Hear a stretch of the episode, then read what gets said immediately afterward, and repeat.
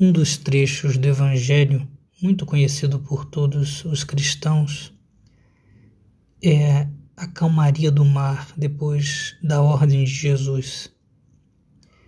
Jesus está no barco com os seus apóstolos, acontece uma tempestade, os apóstolos estão desesperados diante daquele daquela agitação e então correm até Jesus e clamam por ele, e ele então levanta e manda o mar e o vento se calarem, e assim acontece. Para entendermos profundamente este Evangelho, mais profundamente este Evangelho e também levarmos para a nossa meditação, podemos pensar na, no significado que a água, o mar, tem neste contexto histórico. Primeiramente, o mar é algo que o homem não controla, isso até hoje. Nós, diante do mar, das forças, do mar, das forças da natureza, da natureza não, não temos controle, não temos o pleno domínio. O mar, então, é, pode ser compreendido, mas não na sua totalidade. O homem pode, de algum modo, ter uma técnica sobre sua barca, sobre seu, seu navio, mas não consegue controlar o mar. Então, as forças da natureza, que são superiores ao entendimento e até à força do homem. Também o mar, ele trazia mistérios para o homem deste tempo. Hoje, pela, pelo avanço da ciência, da tecnologia, nós conseguimos descobrir muitas coisas sobre o mar, sobre o que tem debaixo das águas, sobre a vida intramarina. Mas nesta época, o mar era visto como fonte de mistérios, pois o homem não sabia o que estava exatamente lá, debaixo. Existiam muitas histórias sobre monstros marinhos, sobre situações que aconteciam no mar, debaixo da água, o que o homem não pode ver. Então, o mar também pode, nesse sentido, representar os medos psicológicos do homem, as dificuldades, as fantasias que o homem traz em sua cabeça. Ainda podemos trazer um outro sentido do mar, da água, neste período. Os povos circunvizinhos ao povo de Deus tinha uma religião politeísta e em muitos povos a água estava ligada aos deuses e os deuses, por sua vez, também ligados à água. Por exemplo, na religião egípcia, o rio Nilo é muito forte esse imaginário do povo. A água quando tem, uma, quando tem a enchente do Nilo, quando volta para o seu curso, a água traz algo de fecundidade para a terra, algo que é próprio da natureza. E as, a religião egípcia, por exemplo, interpretava como, como algo vindo da divindade.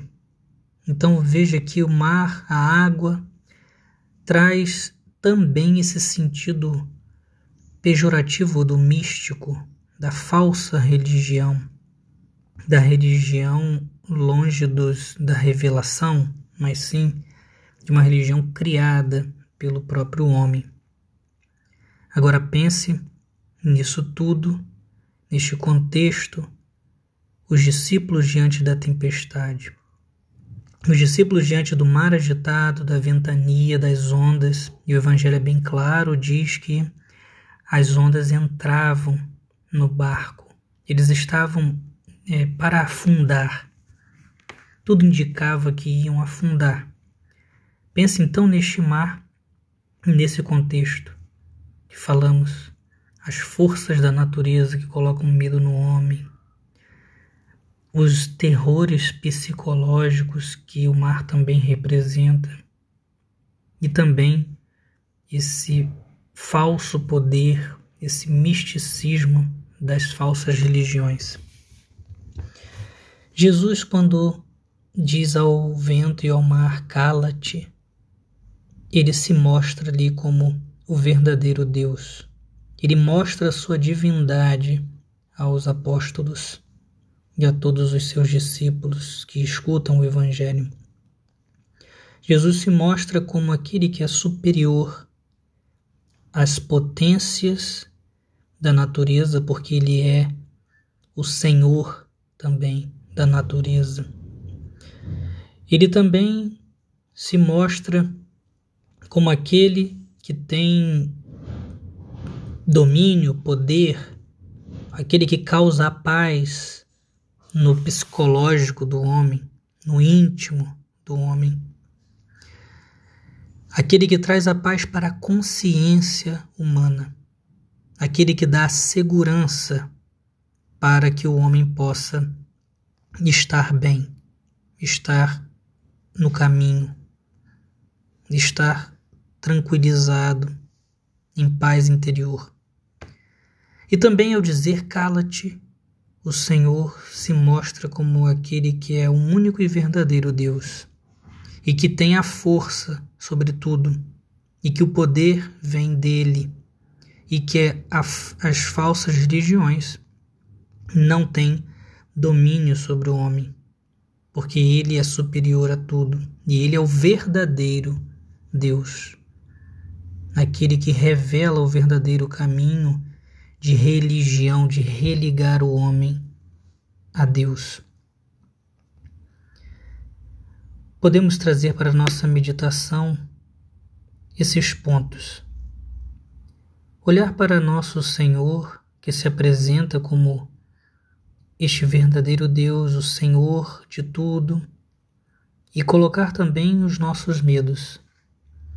Se temos medos, do que pode acontecer pelas forças mesmos da natureza, pelo curso normal da vida, medo da morte, medo da deteriorização das coisas, medo das calamidades.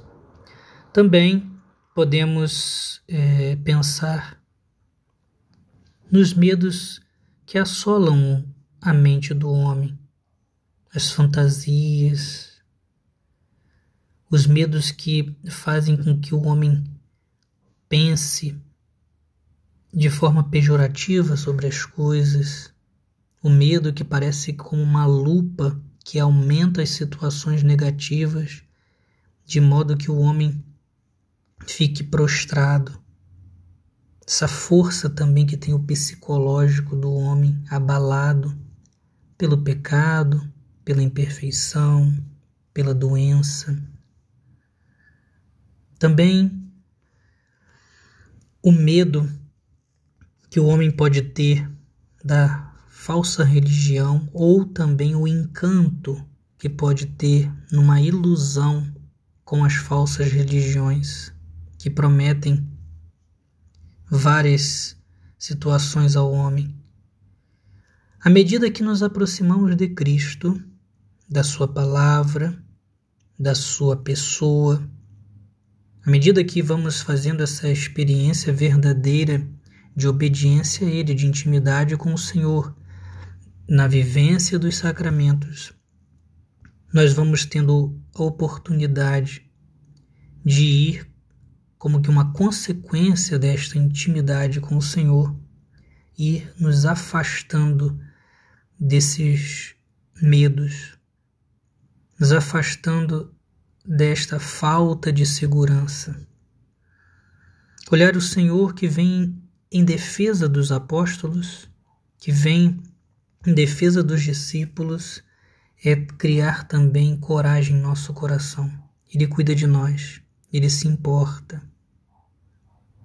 Ele vai à nossa frente, ele faz com que os nossos medos se acalmem, ele tem poder sobre tudo, tem poder sobre o que nos acontece.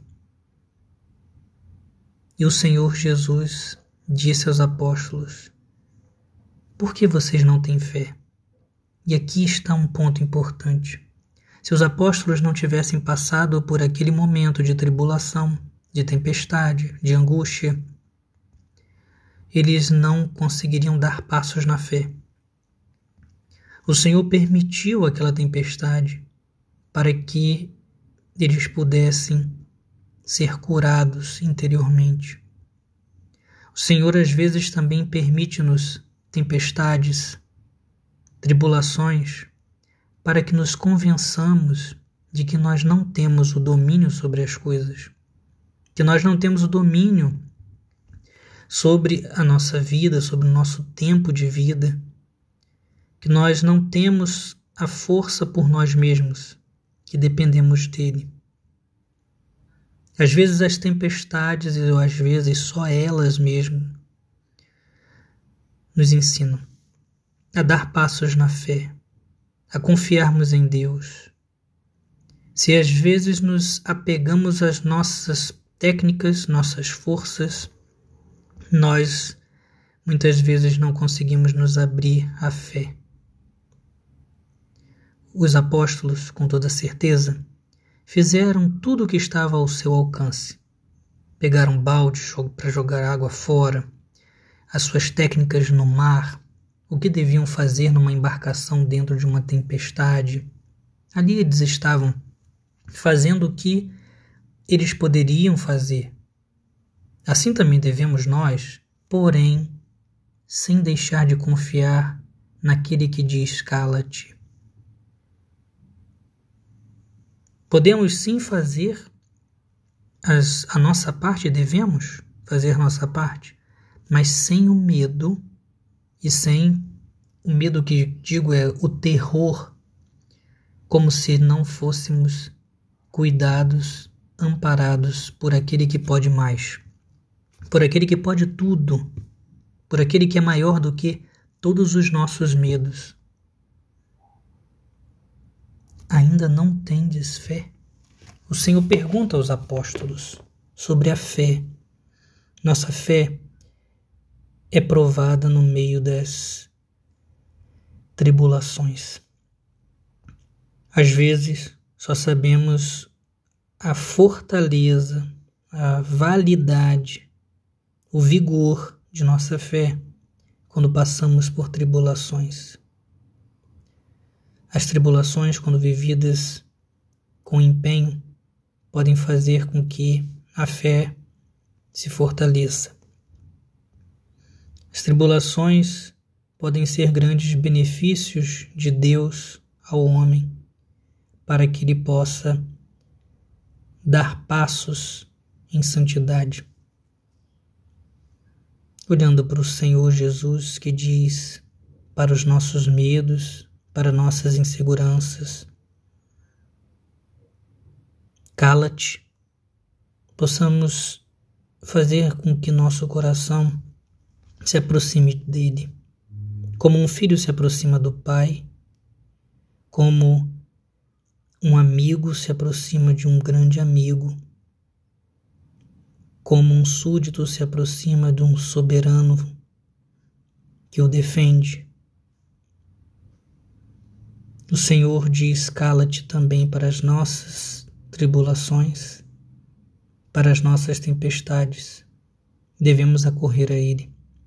Não devemos ter a tentação de pular do barco, mas saber viver as provações, as tribulações que Ele nos passa, sempre clamando: Senhor, salva-nos. Senhor, escuta-nos. Senhor, dá-me força. O Senhor diz: cala-te para o vento e para o mar. O Senhor tem o poder sobre tudo. Que nossa fé seja uma fé de confiança total neste poder e neste amor de Deus por nós.